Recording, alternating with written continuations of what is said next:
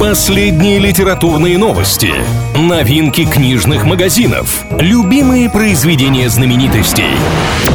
Книга ворот на правильном радио. Всем, кто на правильном привет, с вами Илья Андреев. В ближайшие пару минут будем говорить о литературе и всем, что прилагается. Что обсуждают?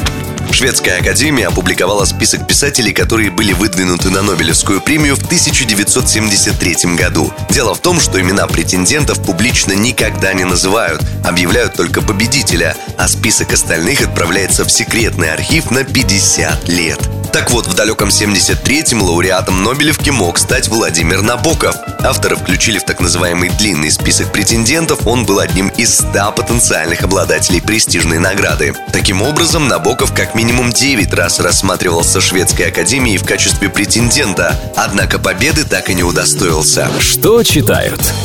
Книга «Слово пацана», ставшая бестселлером после успеха одноименного сериала, получила новую аудиоверсию. На сервисах Litres и Bookmate представили работу в озвучке актеров-многосерийника. В частности, актер Никита Калагривый, сыгравший Кощея, прочитал авторский текст.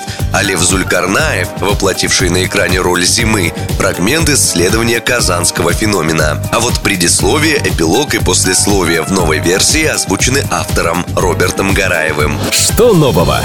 Весной на русском языке выйдет последний роман всемирно известного колумбийца Габриэля Гарсии Маркеса. Книга «Увидимся в августе» рассказывает о женщине и мужчине, что, познакомившись, встречаются каждый год, но лишь на одну ночь. Если верить зарубежным СМИ, новинка отправится в печать в день рождения автора 6 марта, а российские издатели обещают, что выход русскоязычной версии состоится в рамках мировой премьеры, дата которой пока неизвестна. На этом у меня все. С вами был Илья Андреев. Услышимся на правильном радио.